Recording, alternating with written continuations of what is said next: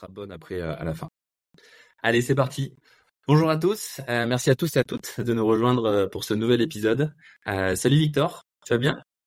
Salut Arnaud, ça va et toi? Ça va super bien. Je vais faire un gros disclaimer avant qu'on commence à enregistrer l'épisode.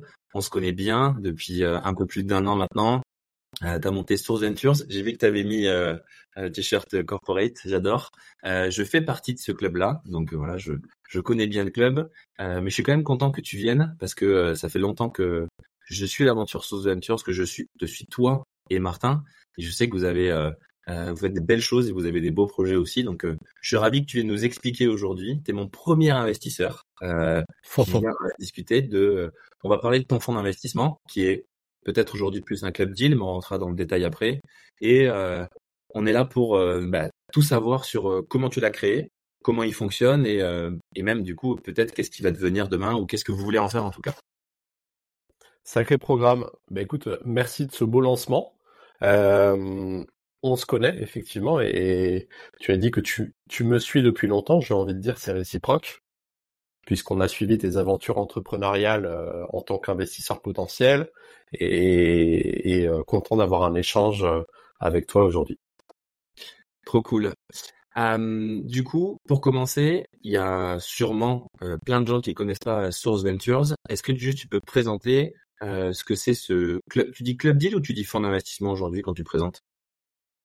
Aujourd'hui, on est un club deal. Donc Source Venture, c'est une communauté euh, de 100 investisseurs. On vient de passer la barre des 100 investisseurs euh, il y a deux semaines, euh, qui mettent leurs capitaux et leurs compétences en commun pour investir dans des projets pré-seed et seed, donc amorçage et accélération. ces 100 investisseurs, j'ai envie de dire qu'il y a 80% qu'on désigne comme opérateurs, c'est-à-dire des personnes qui sont généralement salariées dans des euh, startups, scale-up ou corporate, et euh, qui ont du capital, des compétences et un petit peu de réseau à proposer à des à des fondateurs de startups et fondatrices. Puis on a 80%, on a 20% de la communauté qui sont des entrepreneurs qui ont des bons problèmes de réemploi, c'est-à-dire qui ont du cash à redéployer et qui ont un petit peu moins de bande passante, soyons honnêtes, pour aider, mmh. qui peuvent faire de très belles intros et qui ont surtout du, du capital à, à investir. Donc tout ce beau monde se retrouve chez Source Ventures. Euh, Peut-être qu'une spécificité qu'on a, euh, des clubs deals, euh, il en existe euh, des dizaines, voire probablement des centaines sur le marché francophone. C'est la mode, la mode euh, Et en plus, effectivement, c'est la mode, il y en a de plus en plus. Euh, avec mon associé Martin, euh, on, a fait le choix depuis le début d'avoir une approche euh, sélective, euh, privée et besogneuse. Je m'explique. tu l'as dit, des clubs deals, il y en a de plus en plus. mais moi, je me mets à la place des fondateurs et fondatrices qui, lorsqu'ils lèvent des fonds, envoient leur dossier, espèrent un retour et une forme de, de respect du temps alloué et de vélocité dans la décision. Euh, un des écueils qu'on peut adresser au club deal, euh, c'est un manque de suivi dans l'investissement et un éparpillement de la donnée euh, des fondateurs et fondatrices. tu l'as été, Arnaud.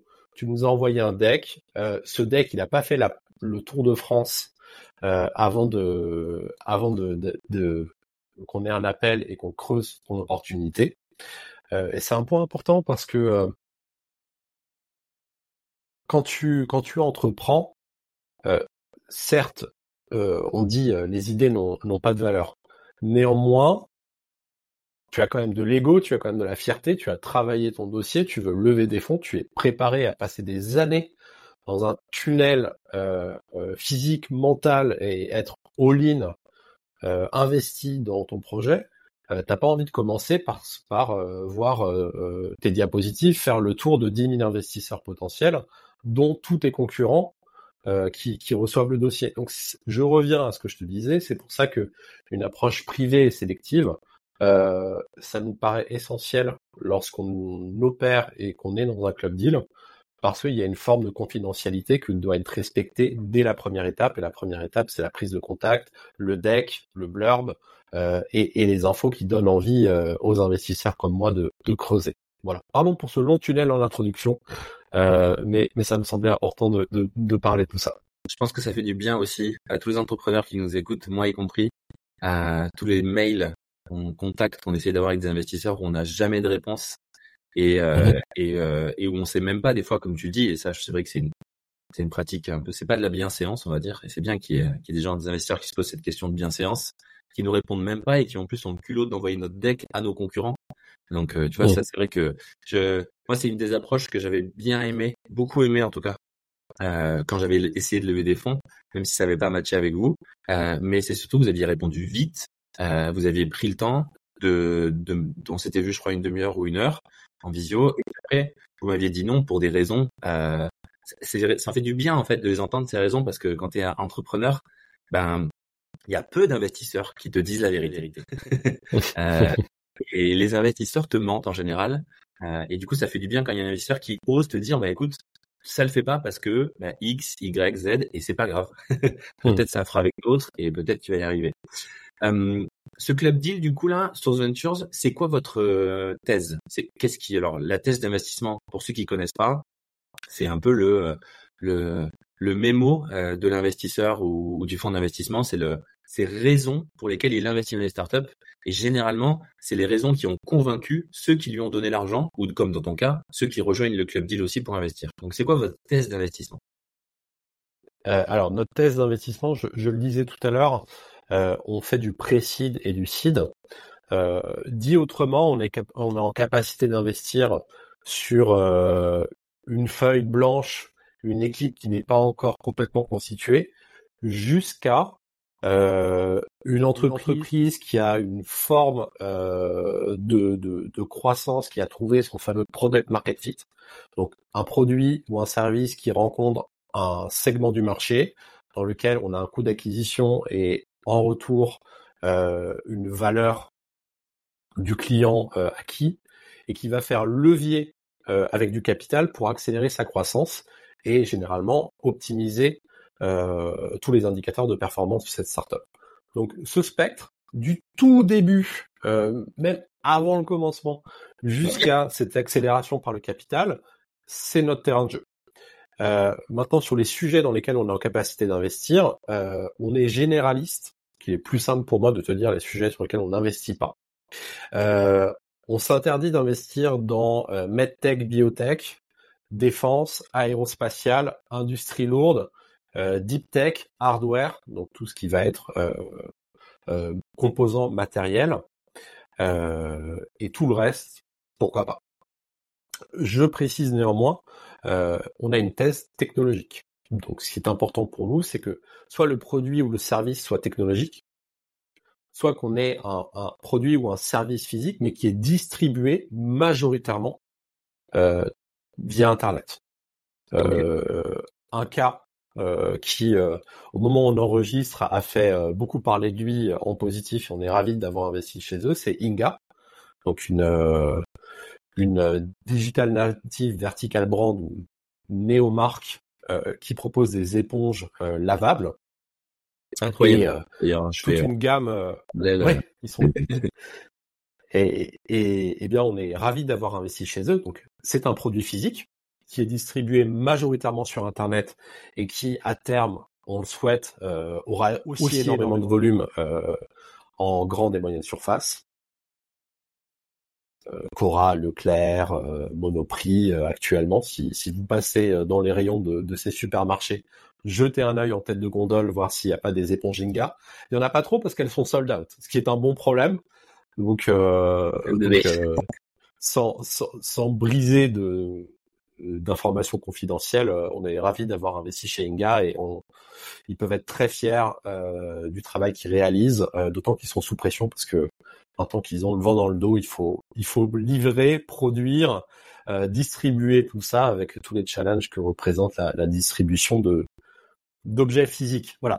Donc no, notre thèse euh, généraliste, euh, on a une dizaine de startups chez lesquelles on a investi euh, via notre club deal. Puis précédemment, mon associé Martin et moi-même, on a investi dans une vingtaine de startups avec uniquement notre propre capital. Donc on gère une trentaine de lignes d'investissement. Ok. Et euh, donc du coup, le, le Inga c'est à part, mais parce qu'en fait, comme tu dis, ils ont vraiment une, une stratégie au début qui est très liée à Internet et c'est comme ça qu'ils se sont développés. Et c'est la Exactement.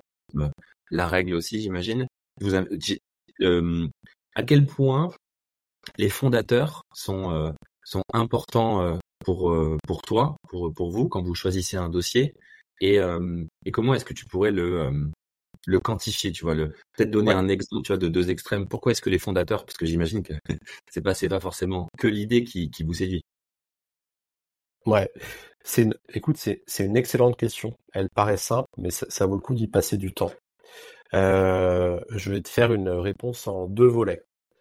Je vais prendre le cas du précide, où on est au début d'une aventure entrepreneuriale, et ensuite je vais prendre le cas du seed, où on a déjà une forme de, de, de, maturité, euh, une pousse qui est déjà sortie de terre et sur lesquelles on, on va regarder d'autres choses. Euh, lorsqu'on fait du précide, on va regarder euh, trois piliers. Et le premier, c'est l'équipe, donc c'est les cofondateurs. Le deuxième pilier, ça va être la vision et l'ambition. Et le troisième pilier, ça va être l'exécution. Pour les cofondateurs, donc on va regarder l'équipe.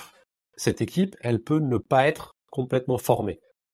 Euh, le cas standard, ça va être euh, le porteur de projet qui est de facto CEO, donc euh, l'entrepreneur en chef, qui va être accompagné soit d'un CTO, donc un directeur ou directrice technique, soit d'un CEO, soit d'un cofondateur généraliste, etc.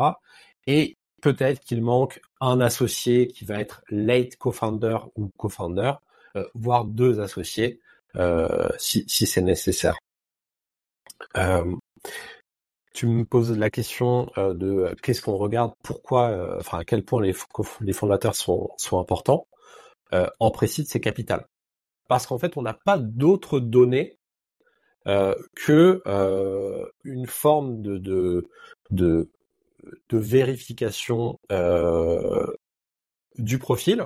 On va faire des références call pour s'assurer que les personnes euh, qui nous présentent une certaine expérience, cette expérience elle est réelle, euh, que ces personnes ont une bonne réputation dans les expériences précédentes, c'est important, s'assurer que on investit chez des gens qui qui bah, ont bonne réputation.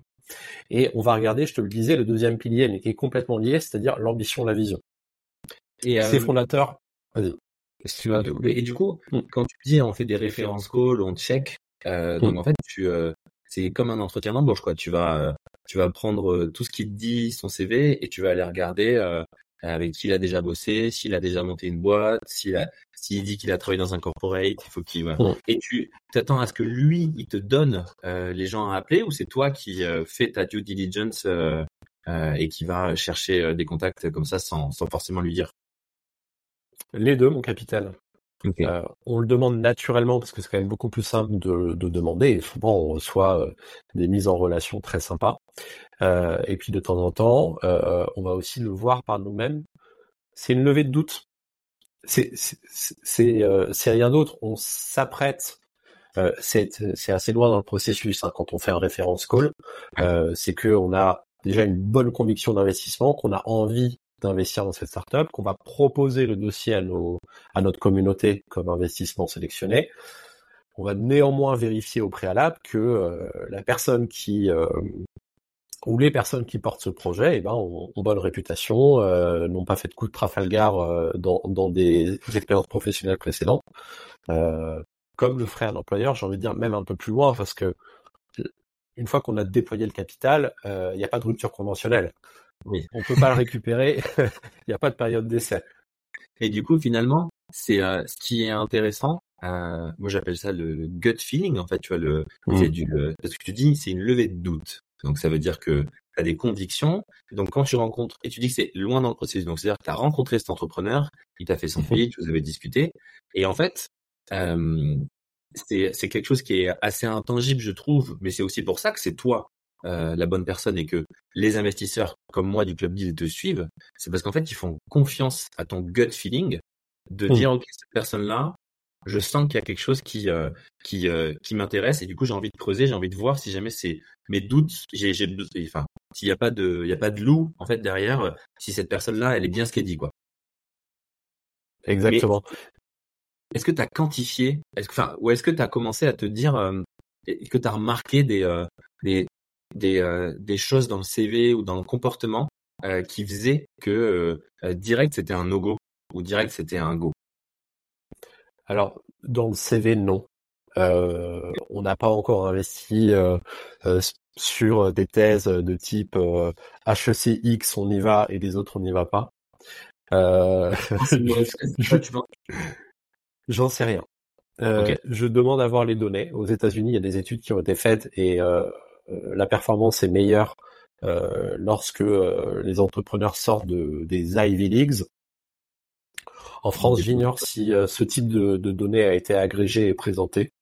Euh, peut-être que j'irai voir à l'issue de ce call. En tout cas, c'est pas un critère spécifique qu'on regarde. Nous, on préfère regarder l'expérience, mais surtout, pour répondre à ta question, euh, l'ambition. Les fondateurs petits bras, c'est la majorité des gens qu'on voit. Je vais être honnête avec toi. C'est-à-dire qu'ils veulent faire une belle PME numérique. C'est très bien. vraiment, entrepreneurs, euh, créer des entreprises qui euh, génèrent du cash, euh, employer des gens de qualité, faites une PME 50-100 employés, c'est parfait, on en a besoin. Sauf que c'est pas compatible avec le venture capital. Parce que le venture capital, il a besoin d'un retour asymétrique. Il est lié à la loi de puissance. Alors, je veux pas geeker trop loin sur ce sujet, mais pour l'illustrer, on va faire une comparaison très simple. Une courbe en cloche, euh, c'est euh, la répartition de, notre taille euh, en centimètres dans la population française.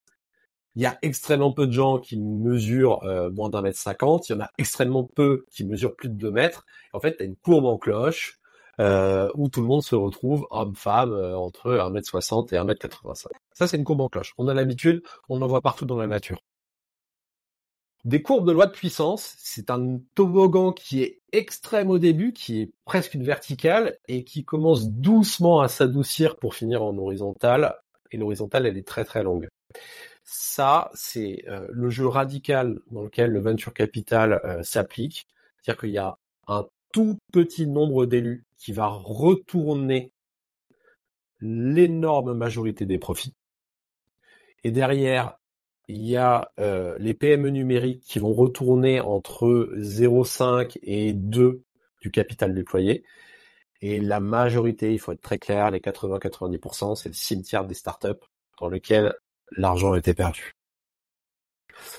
Donc c'est pour ça euh, que euh, fait très attention à ce que les fondateurs, les fondatrices de startups dans lesquelles on investit, aient une ambition qui soit démesurée.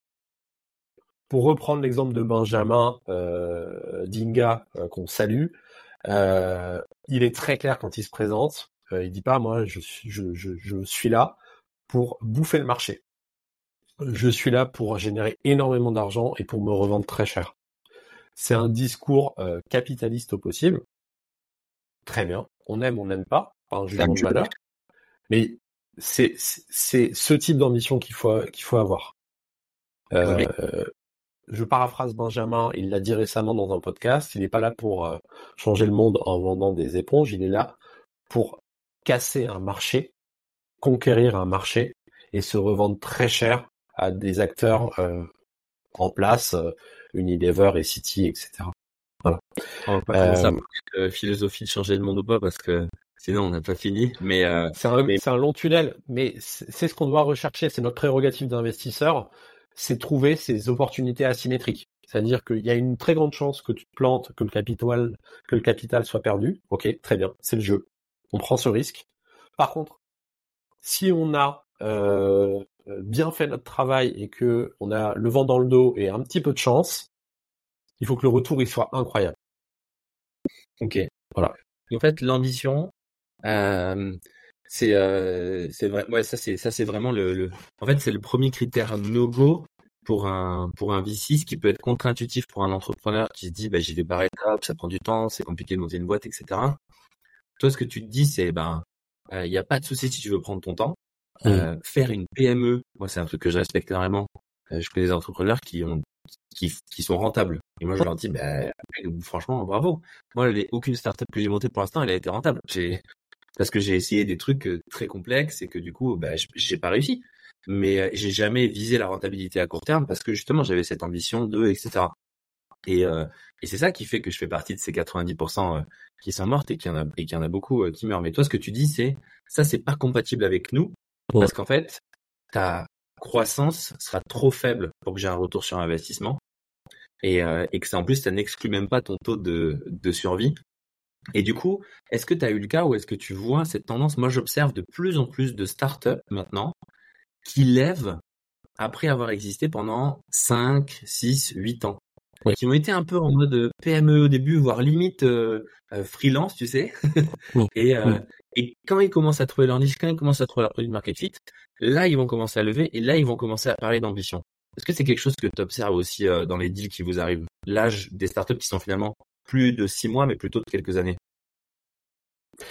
Euh, Alors, on n'a pas eu l'occasion d'investir dans, les profils que tu présentes, mais effectivement, euh, je pense à mes amis de Smart Tribune qui ont fait une levée publique, donc je, ne brise aucun secret, de, de 8 millions d'euros au bout de bientôt 10 ans, 8 ans je crois pour être précis, parce que le temps le temps de trouver ton product market fit, le, le temps d'avoir surtout la capacité d'utiliser le capital et de l'allouer intelligemment pour faire levier, euh, ce n'est pas inné pour tous les entrepreneurs et euh, c'est très bien de faire aussi les, choses plus lentement et je ne doute pas que les personnes qui ont investi 8 millions d'euros euh, sur Smart Tribune ont d'excellents arguments pour penser que qu'ils vont faire un, très beau retour sur, sur leur investissement.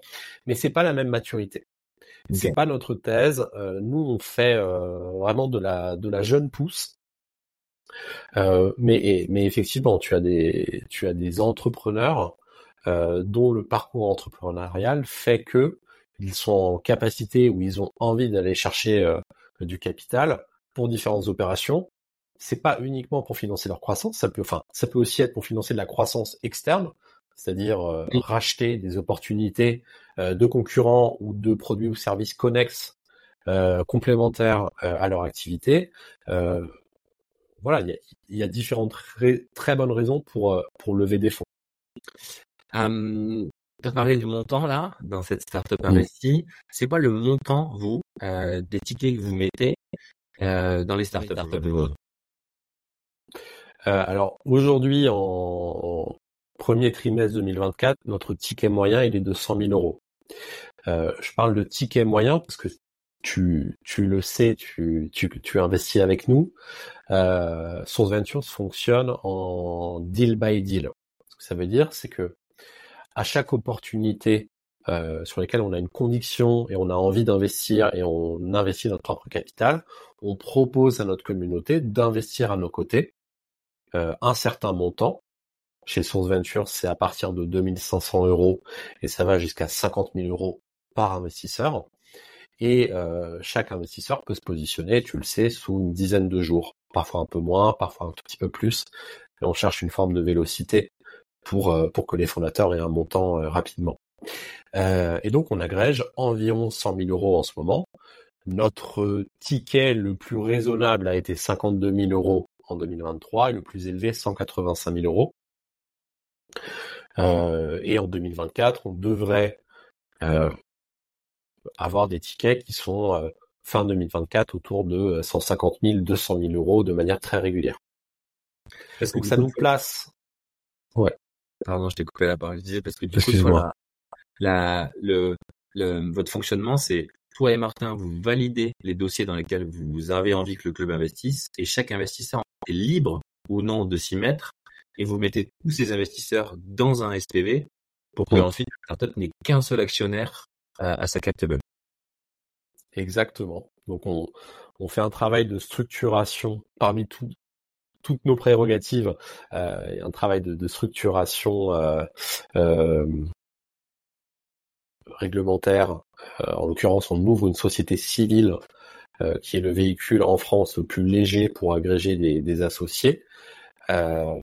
et on, retrouve tous nos investisseurs euh, dans un seul véhicule. Le gros avantage pour les fondateurs, c'est euh, d'avoir une seule ligne à leur table de capitalisation, donc Source Ventures, et d'avoir euh, des interlocuteurs dédiés, c'est-à-dire soit Martin, mon associé, soit moi-même, plutôt que d'avoir bah, l'armée mexicaine. J'ai 50 petits porteurs dans ma startup, je les adore tous parce qu'ils m'ont fait confiance dès le début. Par contre, euh, adresser une personne par rapport à adresser une foule, c'est pas la même limonade. J'étais, euh, j'ai fait un, repas il y a pas très longtemps euh, à Toulouse avec Ludovic Lemoine, le fondateur de Sigfox. On était pas mal d'entrepreneurs. Il nous racontait son histoire. Sigfox, pour ceux qui connaissent pas, c'est une startup qui a été valorisée à un milliard d'euros, qui était une licorne en France, qui a levé, je crois, quasiment 350, 400 millions d'euros dans les années 2018-2020.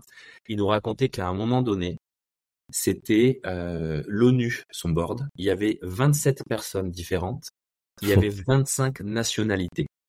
Euh, il y avait des traducteurs. C'était euh, et, c'est une des raisons qui a tué. Euh, il y a plein d'erreurs hein, qui ont été faites dans le mais c'est une des raisons qui tue apparemment beaucoup de boîtes. C'est le bah, avoir des, des tables de des, beaucoup de personnes à la table de capitalisation. Ça veut dire des boards, des comités de direction avec trop de trop de décideurs et donc tu t'en sors plus quoi.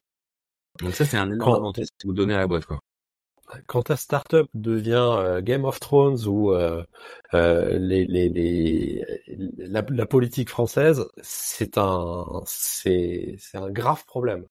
Euh, pourquoi? Parce que en startup, ton avantage c'est d'avoir une forme de vélocité que tes concurrents historiques, corporate, legacy, appelle ça comme tu veux, ont perdu au fil de leur de leur croissance et de la complexification euh, de leur processus interne et et, et, des ambitions que, que chacun euh, des, des, employés euh, peut porter. Donc, si tu veux, tu, si tu si tu es une voiture de course face à un 36 tonnes, mais que la voiture de course, tu mets 10 remorques de ciment derrière à chacune de tes levées, tu vas pas gagner la course, c'est sûr. Ah, la vélocité, c'est euh, c'est quelque chose qu'on euh, c'est parce que c'est c'est un piège parce que euh, un jeune entrepreneur, néo-entrepreneur, n'en a pas conscience parce qu'il l'a pas vécu. Et mmh. qu'une fois que tu es dedans, ben, c'est c'est trop tard. Tu ne peux plus en sortir quoi. 100 000 euros du coup par par startup en moyenne, tu disais. Euh, quand elle lève des fonds, j'imagine que vous n'êtes pas les seuls investisseurs qui mettaient au capital.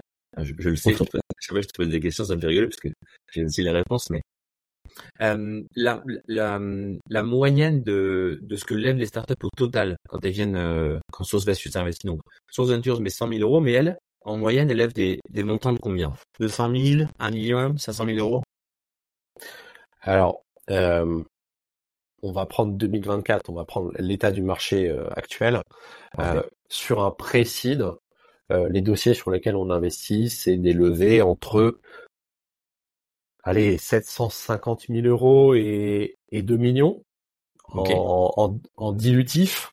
Euh, j'exclus le non dilutif. Donc, il y a des, dilutif, c'est tu échanges de l'argent contre de l'actionnariat, et non dilutif, c'est des leviers, soit de prêt, de dette, qui te permettent de, d'aller chercher euh, du capital euh, sans te diluer. Mm. Pour le seed, donc pour maturité un petit peu plus élevée. Euh, les dossiers sur lesquels on, va investir, c'est euh, aller euh, 1 million 5 jusqu'à 5 euh, millions en seed. Ok. Donc on est on est euh, tu vois, on est allez 10% de la levée en général, donc on est ce qu'on appelle follow investor. et on se tag, on se colle, on suit euh, l'investisseur principal qui en général est euh, un fonds euh, de venture capital. Ok, donc ça veut dire que j'imagine que ça situe à peu près les valorisations de ces boîtes-là. Moi, je me fais mes calculs dans ma tête entre euh, celles qui lèvent un million, peut-être autour des 5-10 millions, et celles qui lèvent 2 millions, autour des 20 millions, peut-être 30 millions, ça doit dépendre des dossiers, quoi. Et donc vous, vous arrivez avec, généralement, ils doivent lâcher 15-20%, et donc toi, la part que vous prenez dans ces boîtes-là à ce moment-là représente 1 à 5% de leur capital à peu près. Oui, grosso modo, c'est ça. Euh, en précis, tu vas, tu, tu vas te diluer entre, allez, 15 à 20%, et en seed, le standard, c'est 20%. Et tu rajoutes 5% à chaque étape. Tu passes en série A, c'est environ 25% de dilution, etc. Je, je, préciserai juste que la valorisation en seed, je pense qu'elle est un petit peu élevée sur ce que tu as, ce que as annoncé, 20 30 millions de valorisation. On, on est plus autour de 15, euh, 20 millions sur, euh, sur des beaux seeds euh, en, en, valorisation. Ok. Donc ça veut dire que euh, et alors du coup là, moi, je voudrais rentrer dans le détail de euh, comment est-ce qu'un investisseur ça gagne de l'argent, parce que euh, ouais, euh, c'est pas juste des gens qui se disent tiens, allez, si je donnais mon fric, là puis on verra bien. du podcast que tu ne pouvais pas investir dans quelqu'un qui avait une ambition de PME, non pas parce que c'est pas bien de faire une PME. Si vous voulez faire des PME, faites des putains de PME, c'est très bien. Par contre, c'est incompatible avec ce que toi tu recherches comme gain parce que du coup, tu recherches des multiplicateurs, donc des retours sur investissement. Tu veux pas tes 100 000, tu t'attends pas à ce qu'ils te rapportent 150 ou 200 000 euros. Tu t'attends plus à ce qu'ils te rapportent un million, j'imagine. C'est ça, c'est, c'est, c'est même le minimum. Au minimum, x 10. C'est, c'est ce type de retour asymétrique que tu te dois de rechercher si tu veux te, te présenter comme investisseur en venture capital. Voilà. Euh, tu, tu, voulais creuser les, les, comment ça se passe pour un investisseur. Euh, déjà, il y a, y a investisseur et investisseur, c'est, très large. Donc, on va prendre le cas du, du business angel euh, qui a travaillé toute sa carrière euh, dans un secteur. Euh, allez, prenons l'assurance. Personne de 55-60 ans qui a du capital, qui a passé euh, 30 ans chez AXA, il se dit je vais aider, je vais sponsoriser mon écosystème. Euh, j'ai euh, agrégé de l'expérience et des contacts euh, dans, dans mon secteur assurantiel. Je vais réinvestir une petite partie de mon capital dans des néo-assurances.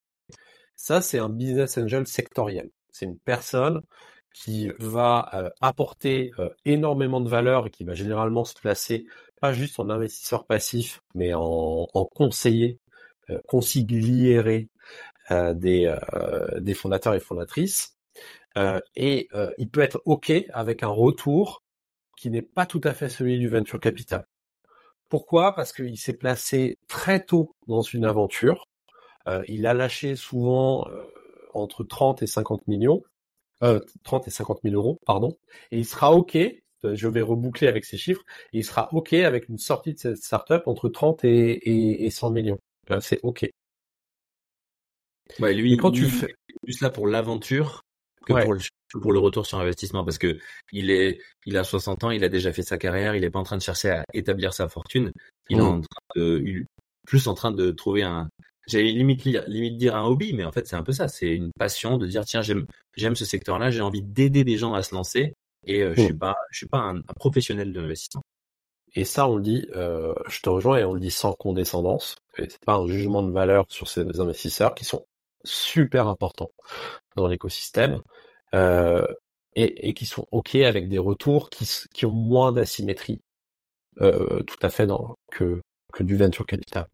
Et ensuite, tu as les investisseurs qui euh, qui vraiment recherchent de la performance et qui donc vont avoir besoin de trouver des dossiers, et il y en a quand même très peu, donc il faut avoir énormément de ce qu'on appelle de deal flow, donc d'opportunités entrantes, pour euh, faire son choix, faire un gros travail euh, de, de, décortiquage et de sélection, et pour trouver une, deux, trois opportunités sur 100 euh, qui répondent aux critères mathématiques de, de retour que, que j'ai annoncé et sur lesquels en plus ils ont une affinité et très important, ils ont réussi à charmer les fondateurs et fondatrices. Parce que, parce que sur les meilleurs deals, le rapport de force, il est inversé. Et ça, on le met jamais en avant. On dit, ah, les investisseurs sont au-dessus des fondateurs. Euh, dans la pratique, c'est pas vrai. Hein. Euh, dans les meilleurs dossiers, il faut se battre, il faut jouer des coudes, spécialement quand on est un club deal par rapport à des fonds VC. Il faut savoir présenter sa plus-value il faut qu'elle soit comprise par les fondateurs et fondatrices qui vont pas aller s'embêter à faire rentrer des petits joueurs entre guillemets s'ils peuvent euh, demander à, un fonds VC de rallonger 100 000 euros. Donc c'est plus l'argent le critère. quand, dans les meilleurs dossiers, c'est plus l'argent. C'est qu'est-ce que tu apportes en plus de ton capital? Est-ce que c'est de l'accès? Donc, est-ce que tu as un carnet d'adresses qui est incroyable et qui est réellement activable? Est-ce que c'est de la compétence?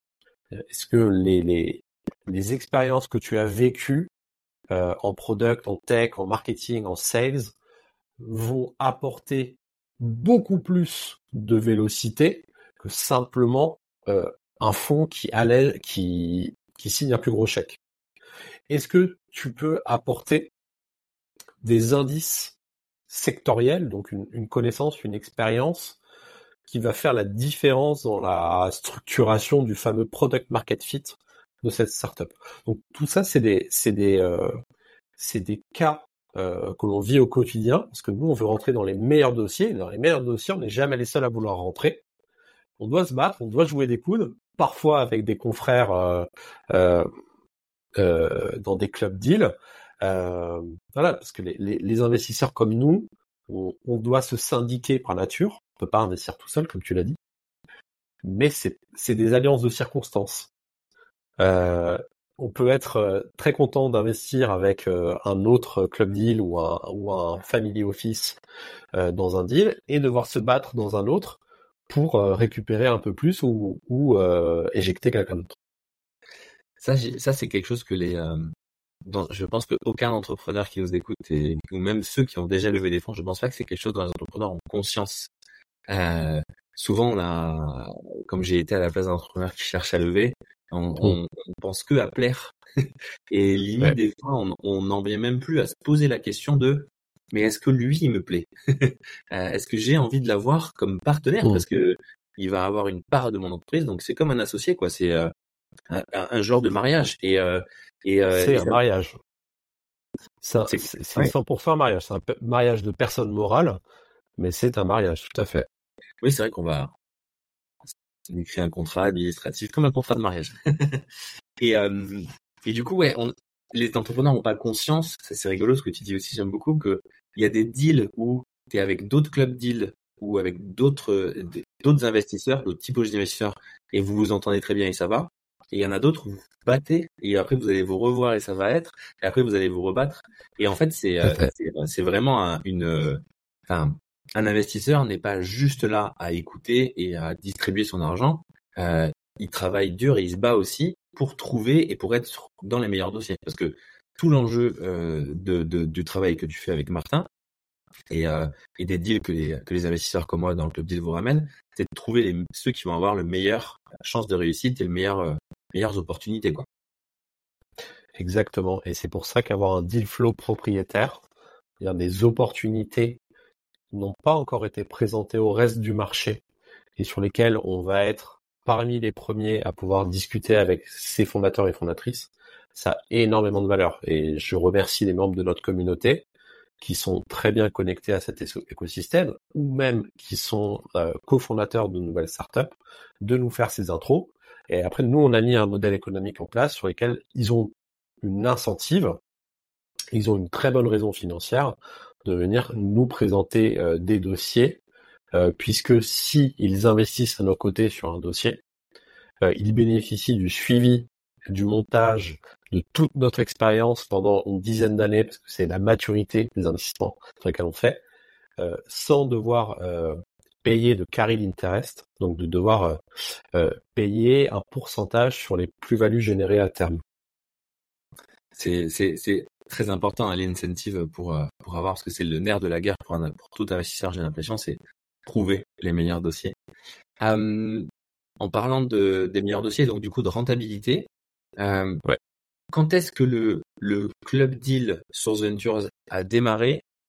Et en moyenne ça aussi c'est un ordre d'idée intéressant temporel euh, euh, toi, t'es pas sur un système avec des, euh, des investisseurs qui ont mis dans un pot et t'as un taux de rendement machin. C'est, c'est du deal by deal.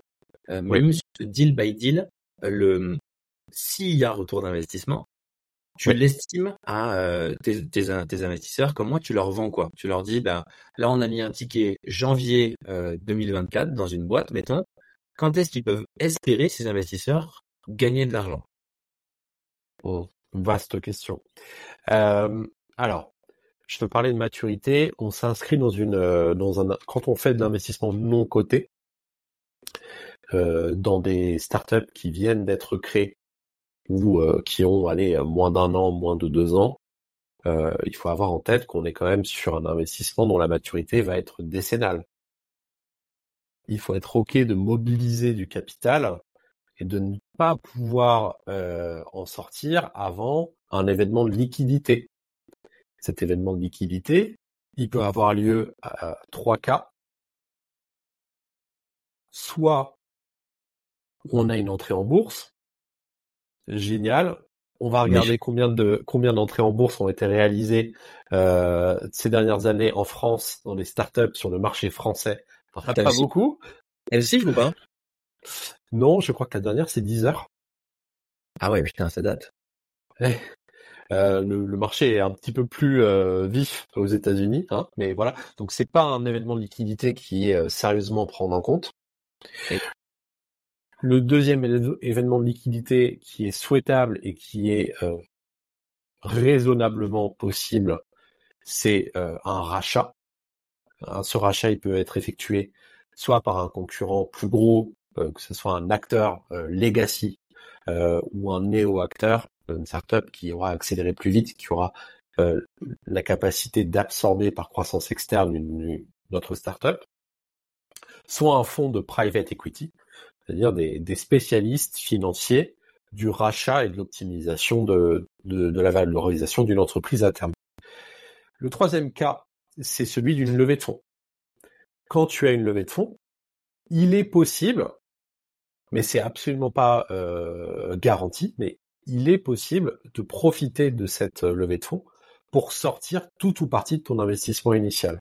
Donc pour réaliser tes plus-values, qu'elles soient totales ou partielles, euh, attention, ce cas, il est euh, à négocier euh, à la fois avec la startup, mais aussi avec les nouveaux investisseurs. Et les et, et, oui, mais et les conditions sont les conditions de gré à gré. Il n'y a pas de normes.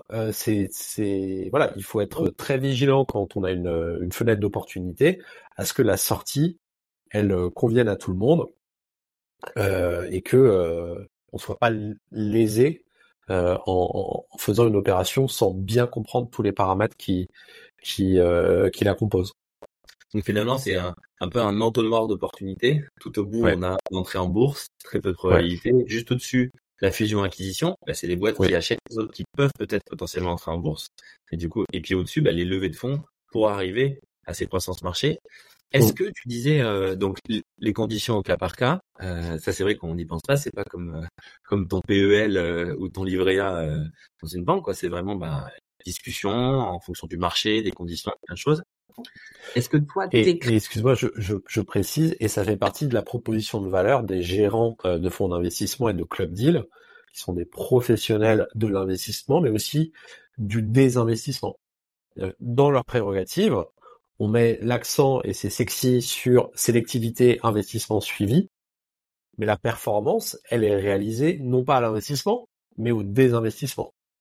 Oui, donc les, meilleurs gestionnaires, c'est pas ceux qui arrosent, c'est ceux qui savent bien sortir au bon moment, euh, qui, savent bien arbitrer entre tenir une position parce qu'on a une conviction de croissance et que la maturité n'est pas encore euh, arrivée au terme que l'on souhaite, ou prendre ses gains parce qu'on a un retour sur investissement qui peut se matérialiser, se réaliser. On peut rendre de l'argent à nos investisseurs ou nos LPs.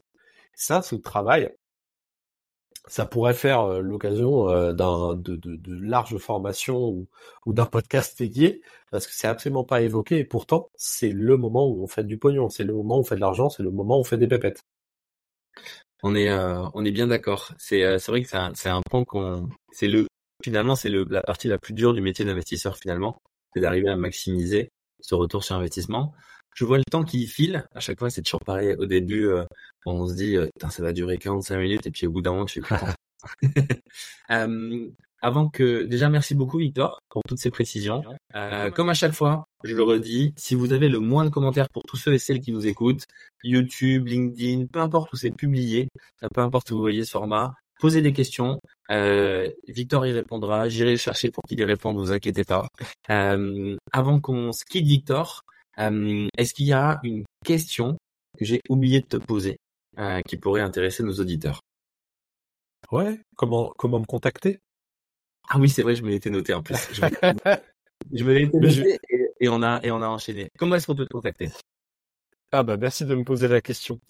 euh, euh, sourceventures.vc euh, ou hello sourceventures.vc euh, que vous soyez euh, fondateur euh, avec une proposition d'investissement, que vous soyez investisseur qui recherchez un club deal à rejoindre, ou que vous soyez membre de l'écosystème, gérant de fonds d'investissement, family office, super business angel, etc.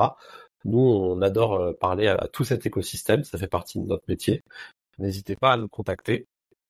On est sélectif sur l'entrée de nos membres, mais euh, euh, je, ne doute pas que tes auditeurs et auditrices euh, soient de qualité, donc on, étudiera toutes les toutes les prises de contact. Et, vous répondez à tout le monde en plus, ce que tu me disais en début. On, fait notre maximum pour être inbox zéro, donc pour répondre à tout le monde. Après, lorsqu'on est en vacances, lorsque on a un, un, peu de retard, ça peut prendre quelques jours. Je ne te je ne vais pas promettre ici une réponse en 24 heures, euh, mais on fait notre maximum pour être diligent et puis respecter le, le temps des autres. Euh, c'est jamais agréable de ne pas avoir de réponse ou de retour. On essaye de traiter les gens comme on aimerait être traité. Super, j'adore. merci beaucoup, euh, Victor. Merci à tous et à tous, euh, à tous et à toutes, tous et à tous. Merci de nous avoir écoutés et euh, je vous souhaite à tous une bonne journée et je vous dis à la semaine prochaine. Ciao, Victor. Salut, merci Arnaud.